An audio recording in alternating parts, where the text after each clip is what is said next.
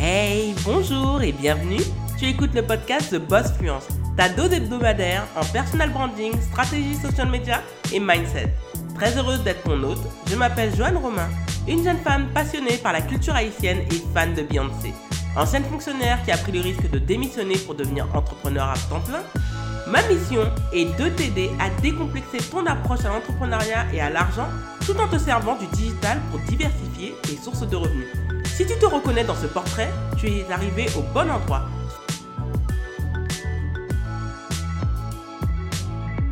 Bonjour et bienvenue dans ce nouvel épisode de The Boss Fluence en podcast pour les personnes qui nous écoutent sur YouTube et qui nous regardent surtout et en podcast pour toutes les personnes qui nous écoutent en France et à travers le monde. Aujourd'hui, on va parler business et Instagram et de surtout cette question que je me pose. Assistons-nous au début du crépuscule de l'instapreneuriat Ma question est très audacieuse, mais je vais l'expliquer en 5 points et je pense que ça va peut-être vous faire changer d'avis.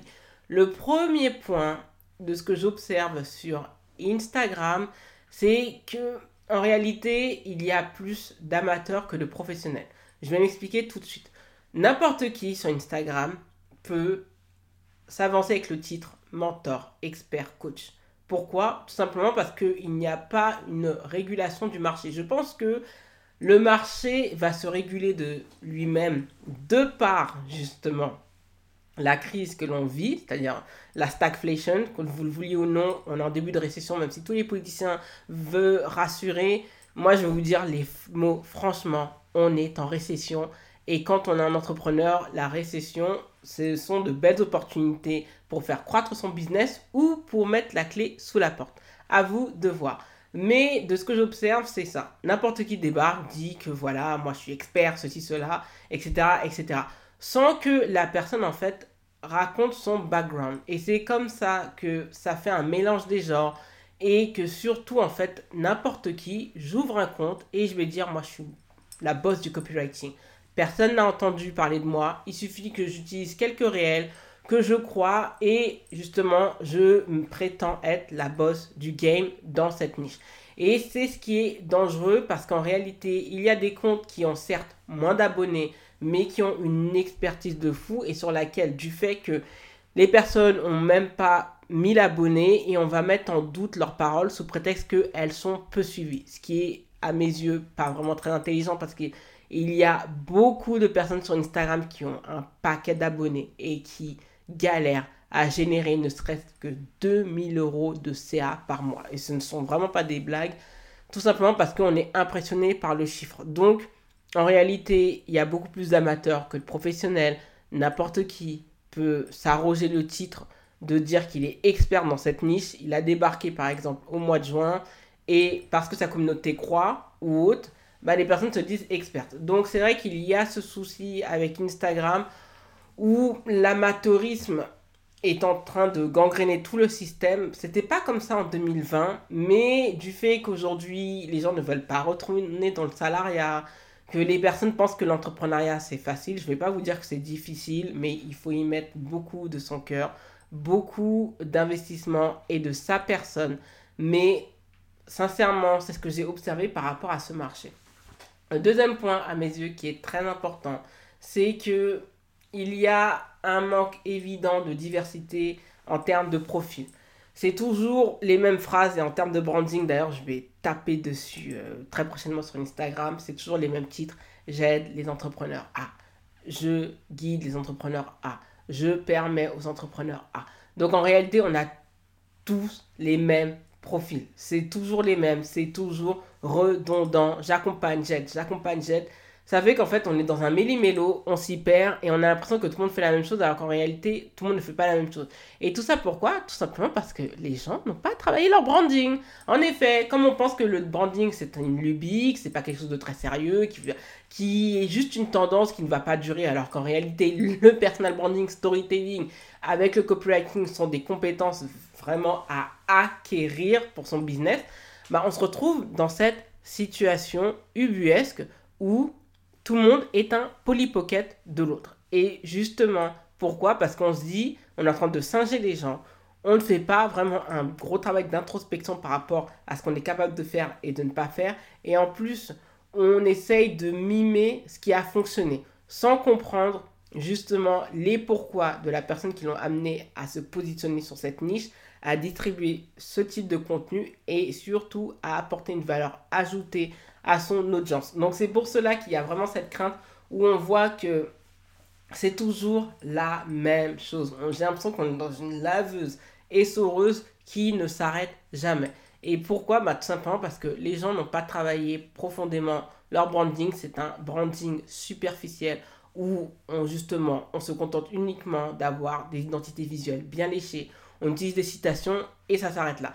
Et c'est dommage parce qu'en réalité, ça fait, ça rend justement le concept d'instapreneuriat en France moins pimpant, moins séduisant, moins sexy que les autres. Parce que moi, je le vois dans, dans la, chez les Asiatiques ou chez les Britanniques ou les Américains, ça n'a rien à voir. Il y a un dynamisme, il y a une manière de ramener les sujets que je trouve qui est vraiment super. Là où en France, en fait, on, les choses sont devenues vraiment redondantes parce que je pense que beaucoup sont tombés dans la facilité et qu'on leur a trop dit que vous pouvez faire 10 cas en, un mois alors que malheureusement c'est c'est pas vrai.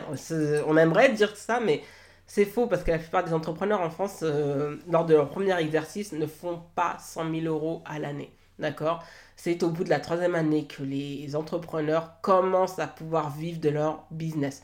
Mais au-delà de ça, mais avant cela, c'est vraiment rare, sauf si on a des compétences qu'on a acquis dans des entreprises ou auprès d'entrepreneurs hors pair ou tout simplement parce qu'on s'est formé. Oui, beaucoup de personnes ne veulent pas se former ou autre, mais bon, comme je l'ai toujours dit, je préfère perdre de l'argent parce que l'argent, c'est une énergie qui est boomerang, ça part, ça vient, alors que le temps, une fois qu'il est perdu, il ne se récupère jamais. En troisième point, à mes yeux, comme je l'ai dit, c'est toujours les mêmes répétitions en termes de conseils, en termes de hack. Optimise ta bio. Ne mets pas de logo en termes de photo de profil. Amène, mets un petit appel à l'action. Et ceci et cela. Alors les hacks.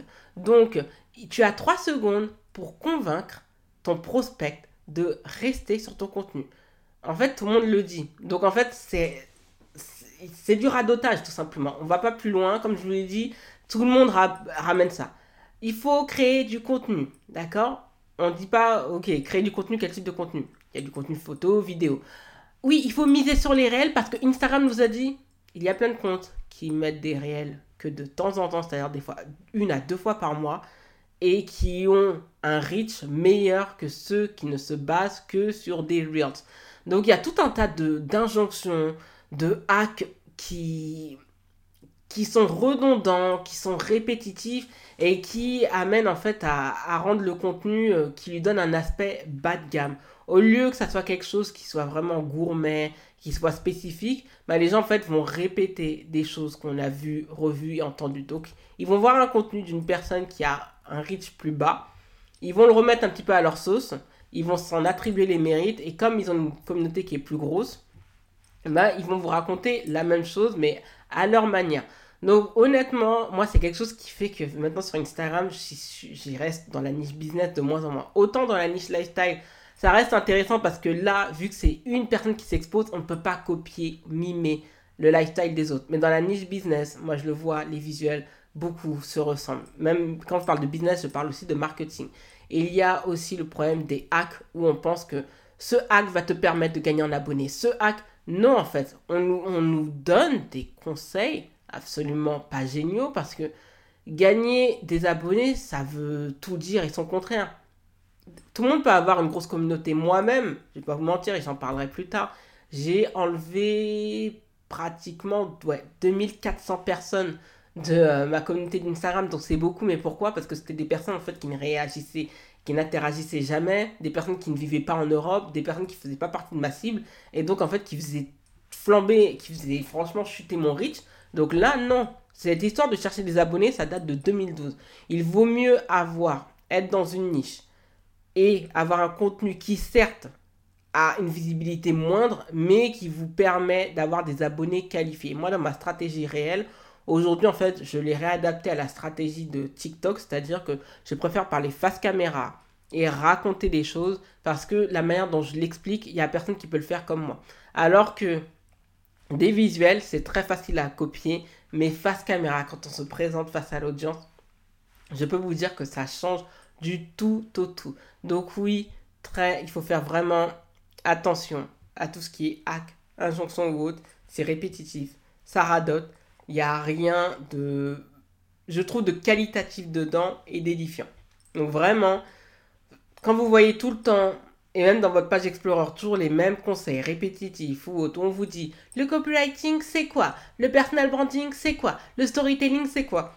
Franchement, je vous le dis, passez votre route parce que sur LinkedIn, sur YouTube, un podcast, on vous l'explique d'une manière beaucoup plus détaillée et d'une manière personnalisée qui va faire que sur le même sujet, les gens ne vont pas exprimer le même ressenti parce qu'ils n'ont pas le même parcours. Et c'est ce qui rend les choses intéressantes. Là où sur Instagram, on se contente uniquement de faire de la surface, de nous répéter inlassablement les mêmes conseils et qui vont faire que, bah en fait, on n'avance pas. Hein. On ne fait que tourner, vous savez, comme les souris de laboratoire. On tourne, on tourne, on tourne, on tourne, sans s'arrêter malheureusement. Dans le quatrième point, à mes yeux, et ça c'est important, j'ai observé cela en étant sur d'autres réseaux sociaux. Mais les Américains et les Asiatiques et même les Britanniques de, investissent de moins en moins cette plateforme. Pourquoi? Simplement parce que maintenant ils commencent à venir sur LinkedIn. Ils viennent sur Pinterest parce que moi-même, en fait, au dernier trimestre, c'est vraiment sur Pinterest aussi que j'ai envie de faire grossir ma, ma mailing list parce qu'il n'y a pas tant d'entrepreneurs que ça sur Pinterest.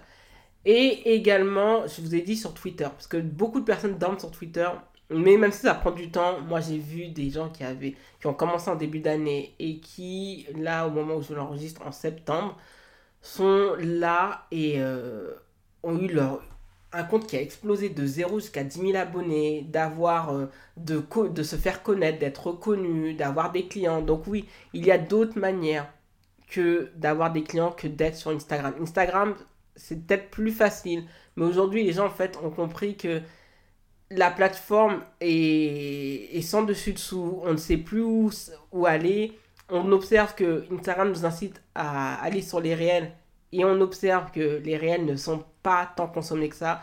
J'en avais parlé justement en story. Normalement, je vais vous mettre la story juste ici.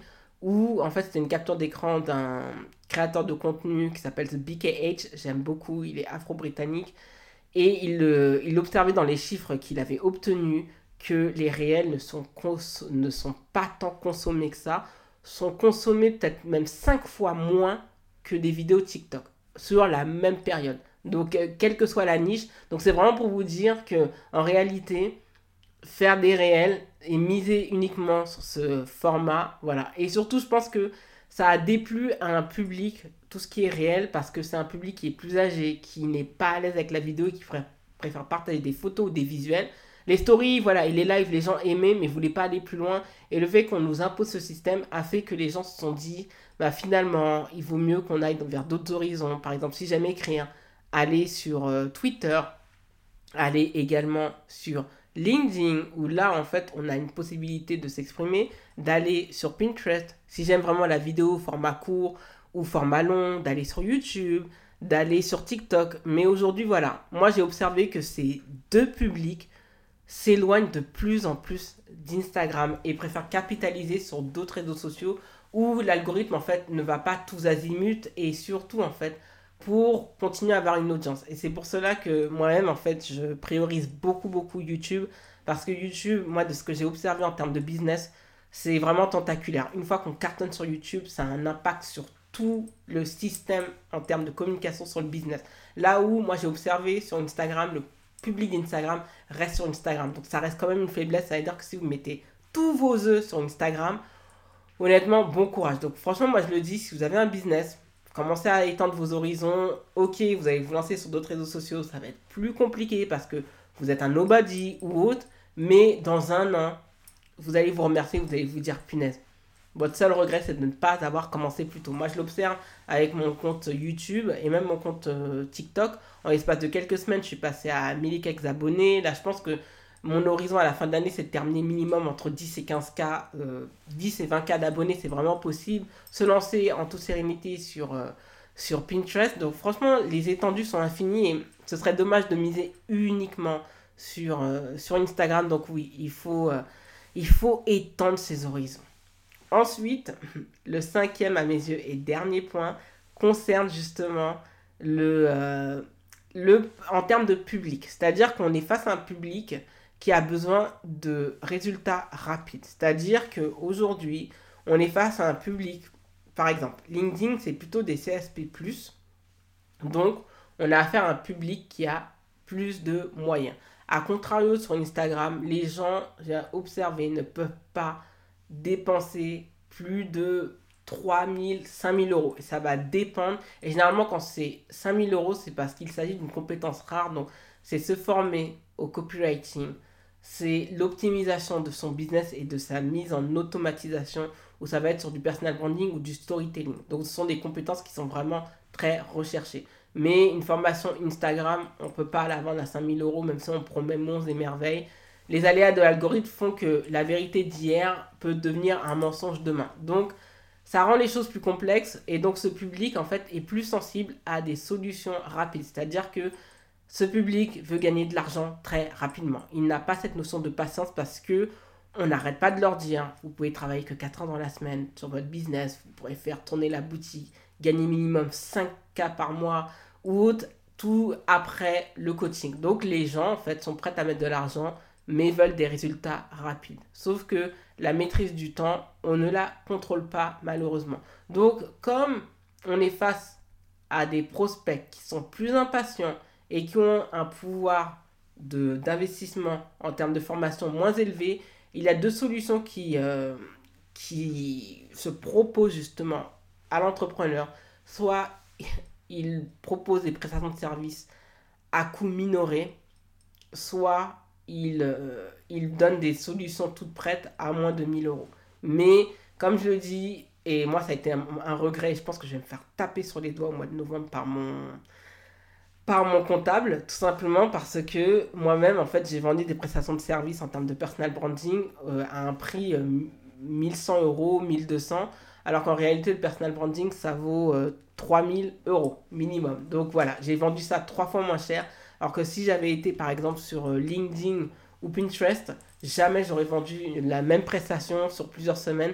Je l'aurais vendu à minimum 3000 euros. Donc c'est de l'argent perdu. Mais pourquoi? Parce qu'on est face à un public qui a moins justement de un pouvoir d'achat et surtout d'investissement en termes de business moins élevé que sur Pinterest ou encore sur LinkedIn quand il s'agit de la niche business. Parce que vous inquiétez pas, tout ce qui est luxe, sac de luxe, ça se vend très très bien sur Instagram. Mais quand c'est pour bizarrement avoir un actif, parce que les sacs de luxe, ce sont également des actifs d'un autre genre, mais les formations, ce sont des actifs. Généralement, elles vous sont données sur, euh, disponibles pendant 13 mois, pendant une longue période, et pourtant, les personnes sont réfractaires à investir autant d'argent parce qu'elles se disent que forcément, je vais y perdre au change, donc déjà 2000 euros c'est trop. Donc c'est pour ça qu'il faut poser le pour et le contre et du fait de, de l'amont d'entrepreneurs amateurs et parfois qui vendent du rêve et beaucoup de mensonges, ça fait que toute la niche business en prend un coup et qu'aujourd'hui en fait on est face à des personnes aussi qui quand ils viennent de débarquer, tout prétexte qu'elles veulent un public, vendent des prestations de services à moins de 500 euros et donc ça oriente un public en se disant que ma formation, cette formation, en fait, toute formation business, en fait, sur Instagram, ça ne vaut pas plus de 700 euros. Il est hors de question que je paye autant. Ou si vous mettez des prestations à prix très élevé, vous êtes obligé d'étendre justement les prélèvements sur 6 mois, 12 mois avec un risque de problème de paiement assuré. Donc franchement, il faut justement peser le pour et le contre et de se dire est-ce qu'aujourd'hui ça vaut tellement la peine d'être sur Instagram quand j'ai un business? Oui ou non? Parce qu'Instagram reste encore intéressant, mais je le dis, pour éviter justement de, couler justement avec Instagram, avec le soldat Instagram, il faudrait peut-être penser à aller voir ailleurs et de se dire que parfois l'herbe peut être beaucoup plus fraîche. Merci d'avoir écouté le podcast. Si tu as apprécié cet épisode, n'hésite pas à t'abonner au podcast et à y laisser un avis 5 étoiles sur Apple Podcast et Spotify. Les ressources du podcast sont disponibles sur thebossfluence.com slash podcast. Retrouve l'actualité du podcast sur Instagram, TikTok, YouTube et Facebook avec l'identifiant theboss